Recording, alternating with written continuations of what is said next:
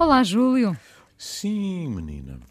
Podemos dizer que Roma e Pavia não se fizeram num dia? No meu tempo era o que se dizia, agora Era. não faço a mínima ideia. não é? Se calhar agora é minutos, não sei. nem Roma e Pavia, nem a luta das mulheres pela igualdade. Ahm, e hoje vamos falar muito do papel das mulheres em cargos de topo, mas também na política, porque também vamos falar de democracia. Isto a propósito da entrevista que eh, a jornalista da Visão Sarabel Luís fez a Júlia Cissa. Nasceu em 1954 em Pavia, é filósofa e professora de teoria política e de civilizações clássicas na Universidade da Califórnia, em Los Angeles. Alguns dos seus livros estão publicados em Portugal, nomeadamente O Poder das Mulheres, um desafio para a democracia.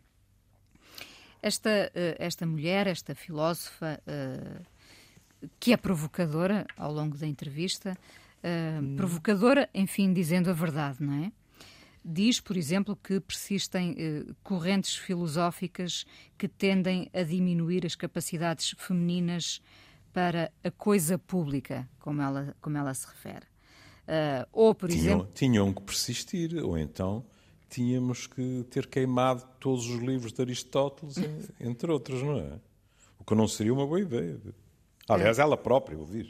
Ela própria o diz, como diz que as mulheres ainda são vistas como impróprias para governar. Ahm, e eh, eh, diz ela, eh, podemos pensar que a democracia é sentarmos e fazermos deliberações coletivas, colaborarmos uns com os outros e sermos razoáveis todos juntos. Mas não, democracia é liderança. Isto é uma visão muito curiosa. É, e que pode ser mal interpretada, diga-se passagem. Porque não, não creio que, que ela esteja, até por uma questão de princípio, a denegrir as eh, decisões que se tomam em conjunto. E em que a opinião de cada um é respeitar, não é isso tem? E quando fala em liderança também não está a falar de ditaduras, não é? Não, não. Porque às vezes Embora, tememos a palavra líder, não é? Sim, e, e- e há líderes que chegaram, há, há ditadores que chegaram ao poder pela via democrática, ganhando eleições. Sim. Ou seja, utilizando a democracia contra ela.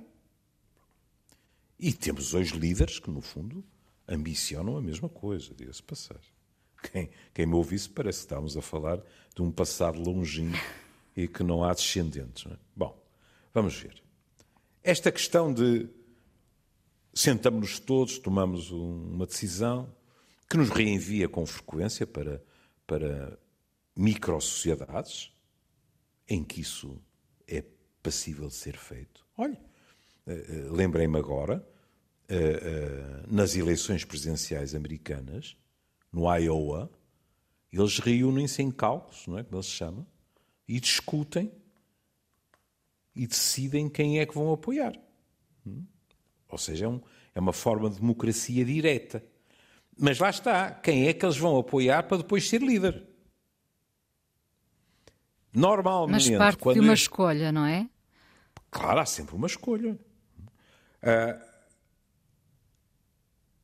este tipo de decisões em que não haveria um, um líder e se chegaria a uma conclusão, a mim e a muitos da minha geração e das gerações anteriores à minha, imediatamente traz um fantasma. Na Guerra Civil Espanhola havia problemas nos batalhões anarquistas, porque para tomar uma decisão os anarquistas exigiam vamos discutir isto todos. O que é pouco prático quando se está a caminho da batalha ou em plena batalha. Hum? E, portanto, quer se queira, quer não, acabamos sempre a discutir lideranças também. E é isso, no fundo, que, que ela está a, a sublinhar. Agora, quando se diz, e vamos tentar seguir, digamos assim, eh, a entrevista. Ela diz: três séculos após o pensamento iluminista nas sociedades oci- ocidentais persistem argumenta, resquícios de correntes filosóficas que tendem a diminuir as capacidades femininas para a coisa pública. Claro. Eu falei de Aristóteles, mas podia ter falado de muitos outros nomes. E podia ter falado de discursos institucionais. O, o discurso e a prática da Igreja também é um, são um discurso e uma prática que consideram a mulher menos capaz. Tanto é que a Igreja continua a não, a não as admitir, não é? Pronto. Ou seja, tanto dentro da Igreja, como, e eu acho que é uma verdadeira ideologia, como preconizando um papel na sociedade, que evidentemente evoluiu muito, hum? mas mesmo assim preconizando um papel na sociedade para a mulher que, na minha modesta opinião, não é equiparável do homem. Porquê?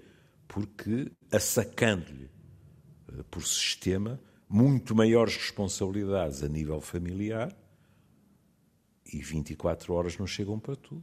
Isto significa que as mulheres ficam com frequência em desvantagem a nível profissional, por exemplo. Não digo a nível de trabalho, não é? Porque uh, gerir uma casa, tomar conta da ganapada, fazê-los crescer, etc., dá trabalho e não é pouco.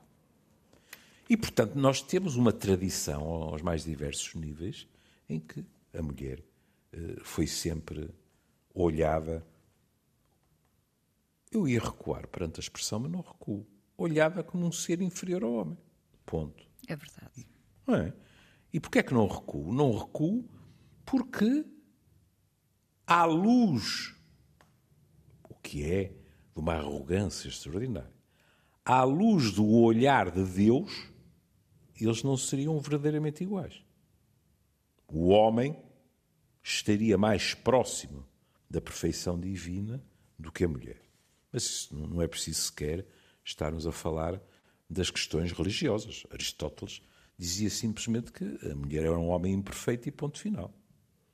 Que me conste, nunca passou horas em lógica aristotélica para demonstrar isto. Era uma evidência. e não há nada tão perigoso como o que é evidente. Porque, como é evidente, não pensamos sobre isso. E, portanto, é Ou às evidente. vezes pior, desculpe, tememos, tememos pensar. Sim, também. Essa geral, evidência, essa evidência resulta de um grande receio. Eu arriscaria a acrescentar, em geral, inconsciente. Sim. Por exemplo. Aceito. Uh, por exemplo, eu sou daqueles, o que eu não acho é que isso seja exclusivamente a razão, mas eu sou daqueles que, que acredita que muita da opressão, não tenhamos medo da palavra, da opressão machista resultou ao longo dos tempos de um medo inconsciente dos homens em relação às mulheres. Que de vez em quando se traduziu, veja, nas questões das feiticeiras, é? de, rogar pragas, etc. A mulher vista como algo que tinha que ser uh, dominado, controlado, porque era perigosa. Desde logo, olha, o nosso, nosso mito fundador, Eva, levou com as culpas todas. Não? É? Quer dizer, a versão clássica, no fundo, o que é que diz? Que nós podíamos estar ainda hoje todos no paraíso, se não fosse primeiro a serpente, que também é no feminino, e depois Eva, que desencaminhou o Adão. Já sabe a minha opinião, que é concordante com muitos até dentro da Igreja, sobre essa possibilidade não é, da Eva que era só mulher, hum, dar a volta ao inteligentíssimo Adão. É por isso que algumas versões dizem que Adão, no fundo, não se deixou enganar, mas por uma questão de solidariedade, pecou. É? E lá fomos nós expulsos do paraíso, onde não se trabalhava. Já lhe contei essa história. Como dizia um, um estudioso americano, era um supermercado. Estava lá tudo.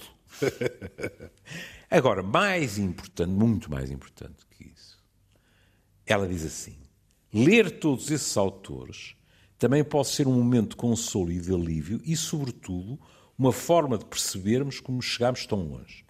Desde logo, isto é uma formulação otimista. Otimista e realista, não é? E, e que lhe agrada de certeza, que é ela a dizer quando nós vemos o que se pensava, o que se preconizava para as mulheres, o que se dizia delas, como eram vistas, como não participavam na vida, etc., e olhamos à nossa volta. Percebemos que houve um salto já gigantesco, não é? Gigantesco. Há muito por fazer, mas não se estagnou. Ter noção de onde viemos permite-nos pensar melhor. As ideias não existem lá fora ou dentro da nossa cabeça. São produtos culturais. Exato. Artefactos que nascem num determinado contexto e que, entretanto, passam por todo o tipo de reiteração, correção, transformação ou recessão. Porque é que estas quatro linhas são muito importantes? Porque aqui ela está a dizer não faz nenhum sentido determinadas correntes de cultura de cancelamento.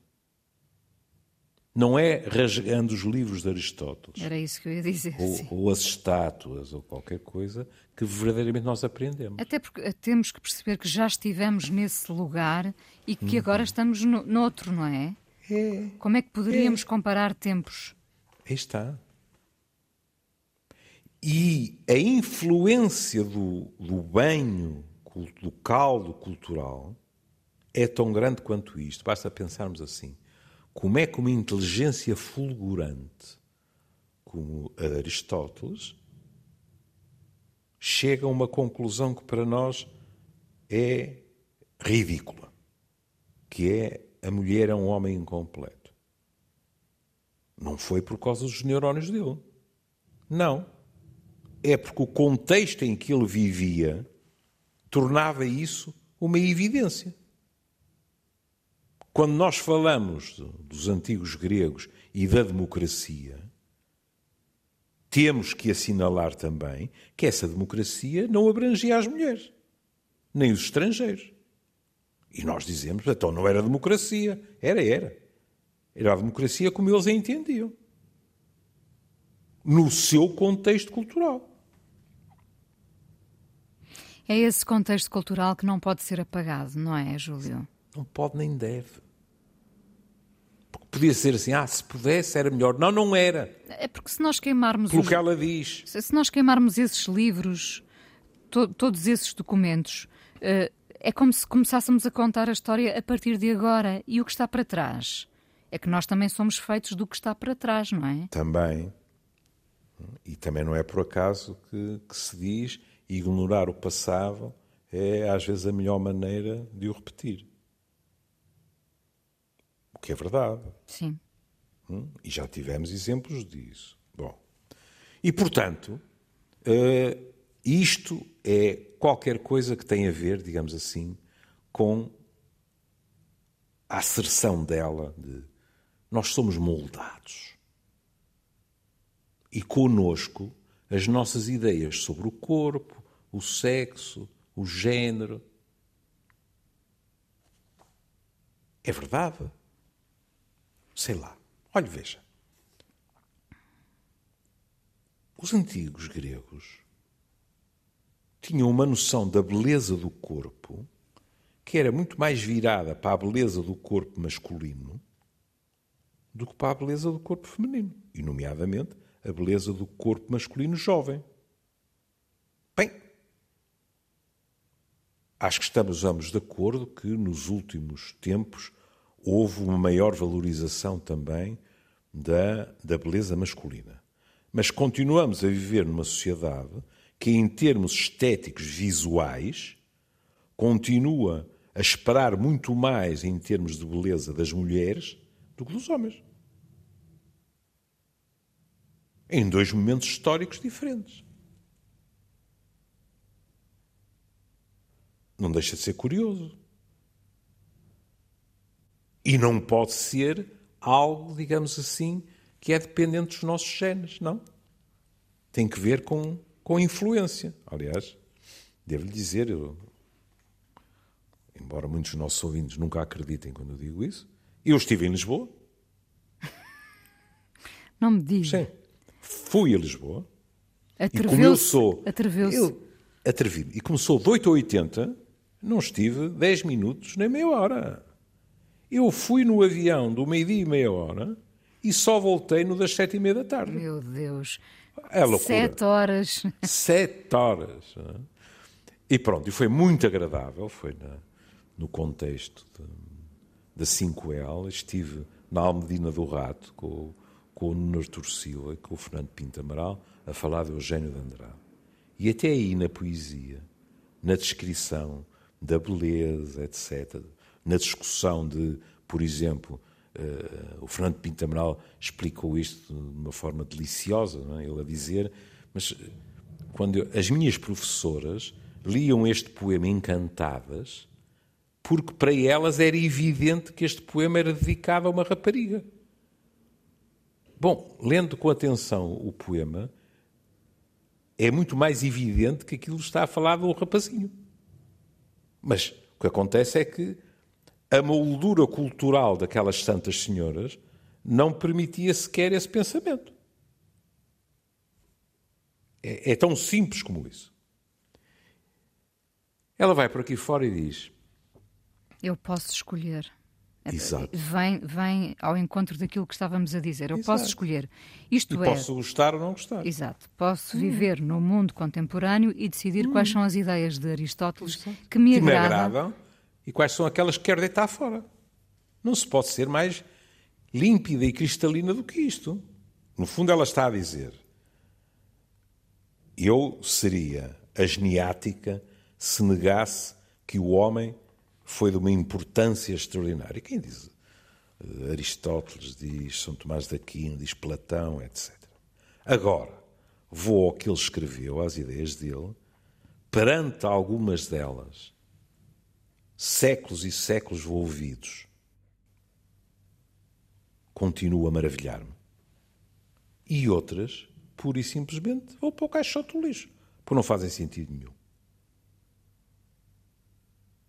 Ouça, isto aos mais diversos níveis, ah, com todo o respeito pelos que não estão de acordo comigo, há aspectos da teoria freudiana que, à luz da nossa sociedade atual, são ridículos. Mas, em contrapartida, à luz da sociedade em que ele vivia, não eram. Eram até, diga-se passagem, suficientemente revolucionários para que eh, Freud fosse vilipendiado, nunca, nunca tivesse tido, apesar de, de ter sido proposto, nunca tivesse tido hipótese de ganhar o prémio Nobel, como já lhe disse, o que é um elogio. O único prémio, se bem me lembro, que, que Freud ganhou foi literário, porque escrevia muitíssimo bem. Pronto. Mas lá está, deitar fora. E, e é-lhe perguntado: pode exemplificar? E ela diz: como diz Aristóteles, as mulheres podem tentar deliberar, mas as suas deliberações serão sempre deliberações sem autoridade. Elas são inferiores aos homens por serem incapazes de fazer muitas coisas, desde tomar decisões até apreciar o mesmo nível de virtudes da excelência dos homens. Aliás, os seus próprios corpos são, de alguma maneira, inferiores, porque são frios e mais úmidos. Isto é muito bonito. Porque, lá está, era a teoria do tempo, do calor vital. Os homens eram uma. Isto, isto é, é, é, fascinante, não é? Porque hoje em dia é muito mais provável ouvir-se falar do calor em termos até do erotismo em relação às mulheres do que em relação aos homens. Mas aqui, em termos da natureza, o que eles estavam a dizer é o calor vital, se quiser, a chama da vida, habita os homens e não as mulheres. Como, diga-se passagem, as mulheres engravidavam porque o princípio vital lhes era proporcionado pelos homens. As mulheres eram uma espécie de receptáculos. Pronto. Mais e, nada. e o tempo passado permite-nos hoje dizer que absurdo, que disparate, não é? Se nós não tivéssemos este- estes, estes Hum. documentos, como é que nós íamos eh, perceber verdade. que evoluímos? Sim. Às vezes regredimos também, atenção. Às vezes Claro. também precisamos do passado para perceber que, que regredimos. Nota. Sendo eu um tripeiro, Já me fartei de me cruzar com mulheres úmidas. O problema é que eu também estou úmido. Porque com a umidade aqui no Porto vai tudo raso. É verdade, é verdade. Mas adiante. E, portanto, no caso dos direitos das mulheres, ela diz: ao considerar as mulheres fisiológica, moral e eticamente incapazes de tomar decisões, estamos a impedi-las de votar numa democracia, por exemplo, que era o que acontecia com os gregos. E é aquela velha noção de que as mulheres estão muito ligadas à natureza, enquanto os homens estão muito mais. E, e, portanto, à emoção, e os homens ligados à razão. Se eles é que estão ligados à razão e à esfera pública, é óbvio que devem ser eles a tomar as decisões, devem ser eles os líderes, etc. E é etc, óbvio etc. que elas foram sendo afastadas da, da esfera Claro. pública. Nem foram afastadas. Não chegavam lá. Não chegaram. Nós estamos a rir. Pois é, Isto é sério, é. mas pronto, É, temos que é ver verdade. por esta perspectiva, sim. Já outra coisa, e aliás fala-se, pelo menos numa delas, outra coisa é perguntarmos se de modos mais ou menos subtis não continuamos a ter tendência para afastar dessa esfera pública e das lideranças as mulheres. E isso veio à baila agora com várias mulheres, não é? Portanto, Jacinta Ardern, a, a Primeira-Ministra da Escócia e a Primeira-Ministra da Finlândia. Finlândia, sim. Exatamente, não é? Que eh, ou se afastaram ou foram afastados. Mas mesmo quando se afastaram, não deixaram de apontar o dedo às dificuldades acrescidas que experimentaram por serem mulheres. Lembre-se que não vou arriscar, porque pode não ter sido, Uh, mas pronto, vou matizar a afirmação. Se calhar uma das únicas vezes em que mulheres de todos os partidos em Portugal estiveram de acordo foi quando disseram que- a vida política estava organizada para os homens e para ser mais difícil para as mulheres. Lembro-me de uma a dizer, mas as reuniões são quase todas à noite. E quem é que está com a ganapada lá em casa? E quem é que está, em geral, a fazer o jantar? Ou, ou então, ou se não está, também é condenada por isso, não é? Nem mais. Se está ali, se, está- se tem um papel na esfera pública, está a negligenciar a vida em casa, os filhos. É má mãe, é má. Sim, sim. Não é? Exatamente. Exatamente. Exatamente. Eu, eu, eu, eu, eu tive um exemplo disso, da questão da esfera pública, com a minha própria mãe. Houve gente na família, e até lhe digo mais, quase exclusivamente mulheres, que torceram muito o nariz ao casamento de meus pais, porque minha mãe era uma atriz de teatro e uma cantora. Logo ia, ia ter, ia, ia estar visível, não é? E, não era estar só visível e não estaria em como é- casa, claro. Não estaria em casa. E podia-se dizer assim: bom, mas eh, uma primeira impressão é uma primeira impressão, depois conhece a pessoa melhor, etc. Não é verdade.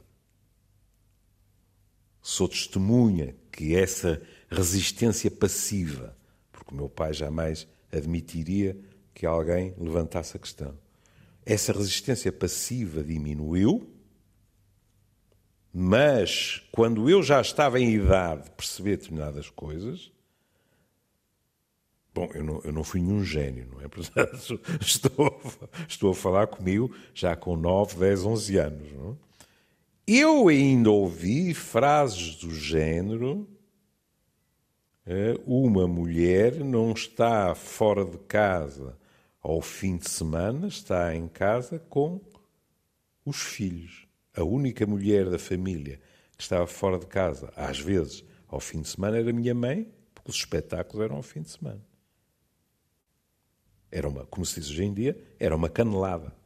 E, ao qua- fim. e quando o Júlio diz que muitas dessas críticas, desses comentários negativos, vinham de mulheres, eh, eu pergunto-lhe quantas vezes eh, nós eh, não condenamos aquilo que desejamos, não é?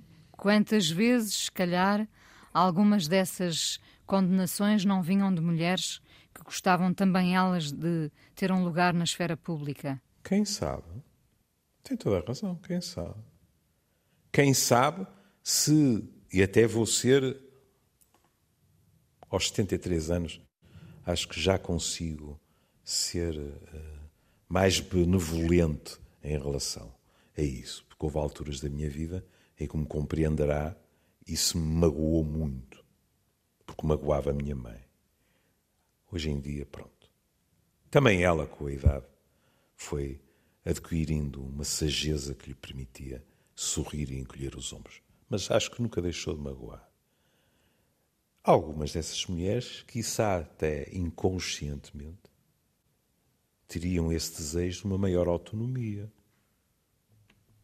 Exatamente. Mas, e lá está mais uma vez o contexto. E disfarça-se a frustração com é, essa condenação, não é? É, ó oh, oh, minha querida, a, a, a, minha mãe tinha um grupo de amigas, todas elas eram casadas, iam almoçar juntas. Meu pai, eh, nesse aspecto, era um fulano que ainda por cima empurrava e dizia: oh, Maria, uma vez por mês, vá uma vez por semana ou qualquer coisa e tal.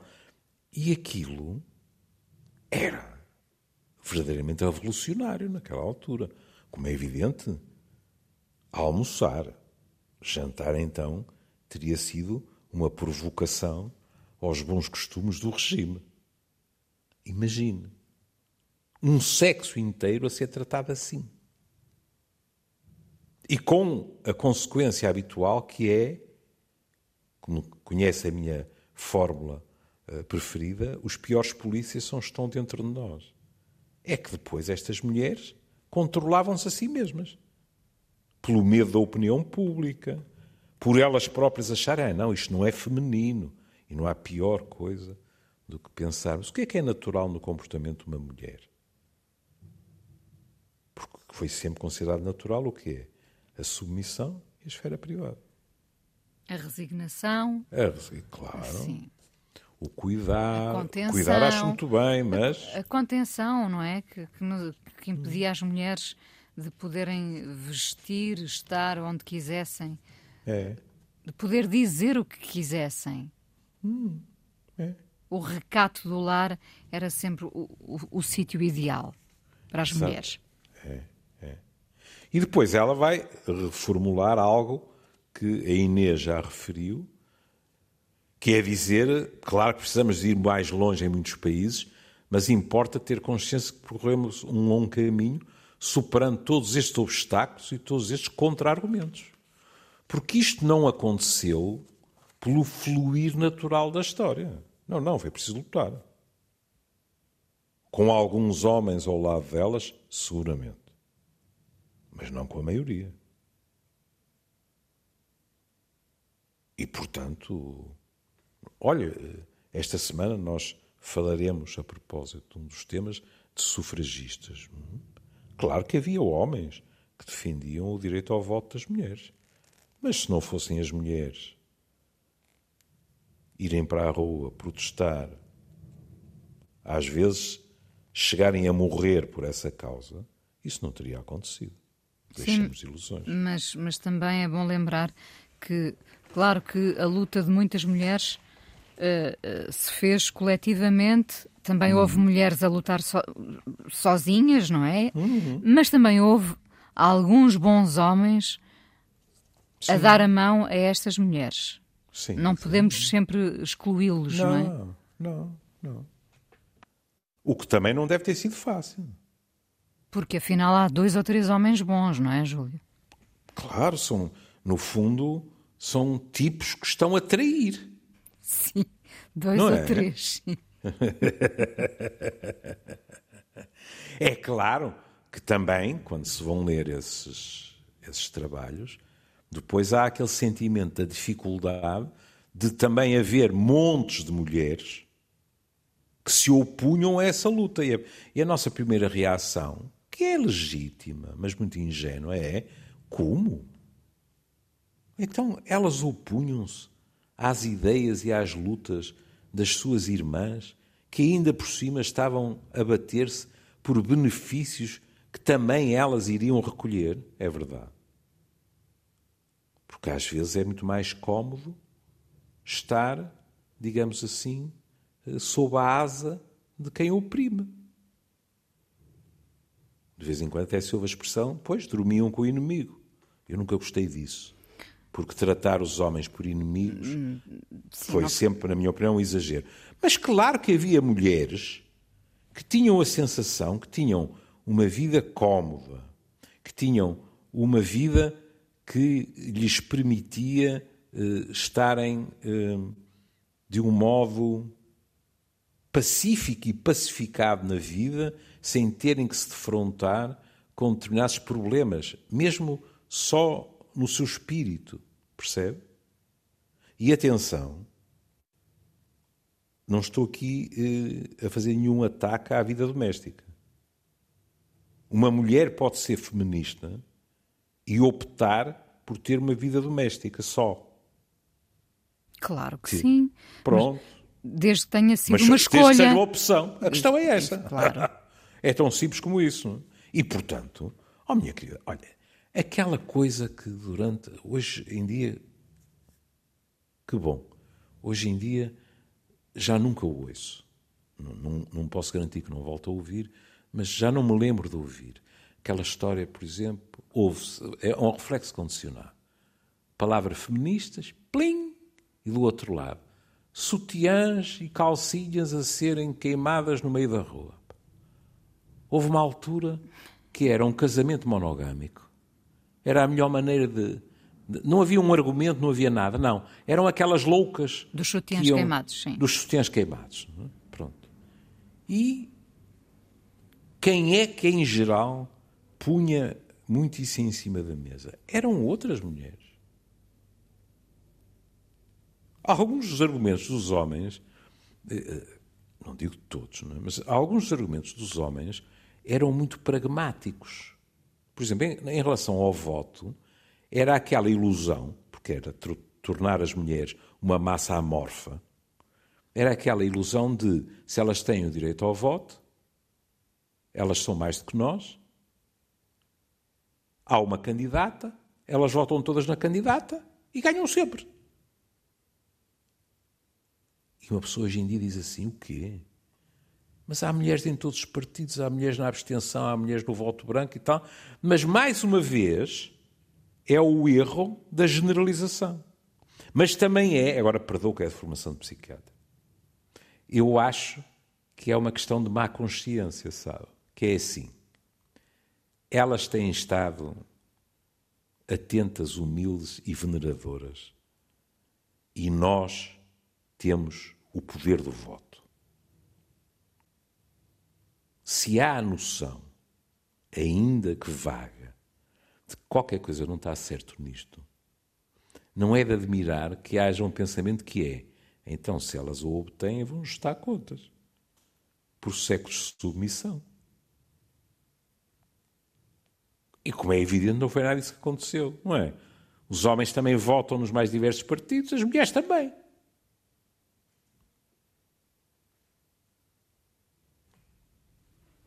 É tão simples como isso. E honra-lhes seja, porque se fosse feito ao contrário, e para os homens seria a mesma coisa, isso significaria que qualquer um dos sexos não votava em ideias, votava pura e simplesmente no sexo, na anatomia. Ai, nasceste assim, então, então és um bom voto. candidato. Ou não voto. Queres como... Ou então não voto. Não é? Quando, em princípio, nós somos supostos votar em ideias que nos são propostas. Pronto. Mas foi assim que as coisas aconteceram. Pois ela, como é evidente, não é? Passa pela Igreja Católica, não é? Por outro lado, se olharmos para uma instituição com a importância da Igreja Católica, vemos como persiste a ideia de que as mulheres não podem ser ordenadas padres, o que enfatiza a noção de que o governo não é para elas, que tem apenas uma função complementar. As mulheres têm a dignidade da Virgem Maria, não a dignidade dos apóstolos. Porque é que ela escreve isto? Porque um dos argumentos, cada vez menos utilizados também, mas um dos argumentos mais utilizados para na ordenação das mulheres era os apóstolos eram todos homens. Portanto, se os apóstolos eram todos homens, não pode haver mulheres ordenadas. É uma lógica um bocado esdrúxula, mas enfim. Pronto. Mas depois aqui há outra questão, que é a dignidade da Virgem Maria, que é um tema fascinante. Estivesse aqui o nosso Anselmo. Porque a Virgem Maria é ao mesmo tempo a figura de mulher mais insensada, mais idealizada, etc., mas ao longo de uma ideologia em termos culturais. A Virgem Maria, para merecer toda aquela adoração. Teve que ser virgem. Teve que ser virgem e não só. A muitos outros níveis teve que ser, e não tenho medo nenhum de empregar a palavra, teve que permanecer engaiolada. Se reparar, mesmo indo aos Evangelhos, não é mesmo? Olha que estupidez, Júlio. Indo aos Evangelhos, desde o início, uma das características fundamentais de Maria é a submissão. Maria não entende, se bem me lembro, a frase é sobre a gravidez, mas como pode ser isso se eu não conheço o homem? E o que lhe é dito não é vamos-te fazer uma equação ou um silogismo ou um fim de semana, um workshop de explicações. Não, o que lhe é dito é vai acontecer, é vontade de Deus. Não pense mais nisso. E é isso que depois vai acontecer. E se vir depois a posição de Virgem Maria, o que foi valorizado muito mais tarde, porque aí, a Inês tem toda a razão, nessa altura, a grande qualidade da Virgem Maria é ser virgem. Ponto final. Para provar, digamos assim, a origem de Jesus como sendo filho de Deus e do homem. E depois, ao longo dos tempos, a imagem da Virgem Maria tornou-se cada vez mais maternal. Veja, a Virgem, por ela, não pode fazer milagres, só pode interceder por nós. E nas orações é assim que está, não é? Rogai por nós. E muita e, gente entanto, tem fé na Virgem Maria, não é? Sem ser para rogar a ninguém. Era isso que eu lhe ia dizer. Né? Grande parte daqueles que, cheios de fé e de gratidão ou de ansiedade, demandam Fátima, não vão lá, ajoelham-se e dizem assim: Minha Nossa Senhora, olha, intercede por mim, junto a teu filho, junto a Deus, etc, etc. Não. As pessoas pedem a ela. E isso, em termos psicológicos, é muito curioso. Inclusive, isso foi discutido em concílios. Hum? Em termos psicológicos, é muito curioso porque eu acho que uma das vertentes que fazem com que as pessoas reajam assim é precisamente a simbologia maternal de Maria. A mãe pede-se Dir-me-á, mas na família burguesa clássica pedia-se à mãe para, para ela ir pedir ao pai. Mas aqui não estamos a falar disso. Aqui estamos a falar de proteção, de livrar da doença. Antigamente, trazer da guerra da África, etc. É proteção sempre, é esse é cuidado maternal. maternal. Sim. Exato. Ó, Júlio, estamos mesmo a chegar estamos, ao fim. É, Peço-lhe desculpa e, sobretudo, à autora, não é? Mas Pronto, eu, eu, acho que ela não, não vai ouvir uh, a autora, não, não a, a, italiana, não é? A Sara Bel Luísa, jornalista vai, da Visão. Não vai, não vai. Pronto, mas, mas fica a ideia. Uh, prima... Eu diria apenas, porque é justo, por causa do título, não é? Que ela diz, porque ela fala de diversos feminismos, não é? De uns que privilegiam a, a ascensão da massa, digamos assim, das mulheres, e de outros feminismos que privilegiam também o facto de haver mulheres que se salientam. E ela diz uma coisa que eu estou completamente de acordo, que é sem negar a importância de que a luta é de todas, o facto de algumas atingirem posições de liderança, etc., serve de estímulo a toda a gente, eu diria mesmo a toda a gente, a mulheres e homens, e é importante para essa luta. É? E é curioso que ela acaba precisamente a falar de Jacinta Ardern, e repara o que ela diz, porque Jacinta retirou-se. embora continue a ter uh, a ação a outros níveis. Foi extremamente comovente. Foi a prova de que é possível ser o oposto estereótipo de um líder natural. É possível ser-se ansioso, é possível ser-se alguém disposto a tentar. Isso abre possibilidades. Precisamos de mulheres assim. Contudo, com, com força, com vulnerabilidade, hum. uh, com lágrimas e sorrisos e, e, alguma austeridade, se for caso disso. E a cultura é tão poderosa que repare que até no discurso dela ela diz foi a prova de que é possível tal, tal, é possível ser-se ansioso. Mas não são só as mulheres que são ansiosas. Há líderes masculinos que rebentam da angústia.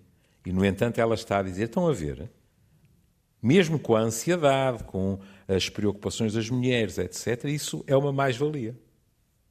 É.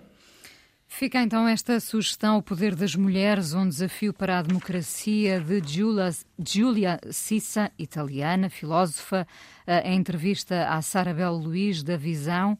Uh, bom, abordamos os temas principais, poderão sempre uh, uh, recorrer à entrevista, mas é, também é ao melhor. livro e ao livro. Hum, Terminamos claro. hoje com uma mulher que desafiou os poderes e, e foi que nos deixou, e que nos deixou. Foi verdadeiramente livre. Rita Lee, vamos ouvir então Mania de Você, Júlio, e nós voltamos amanhã. Cá estaremos. Um, um beijinho, beijinho, querida.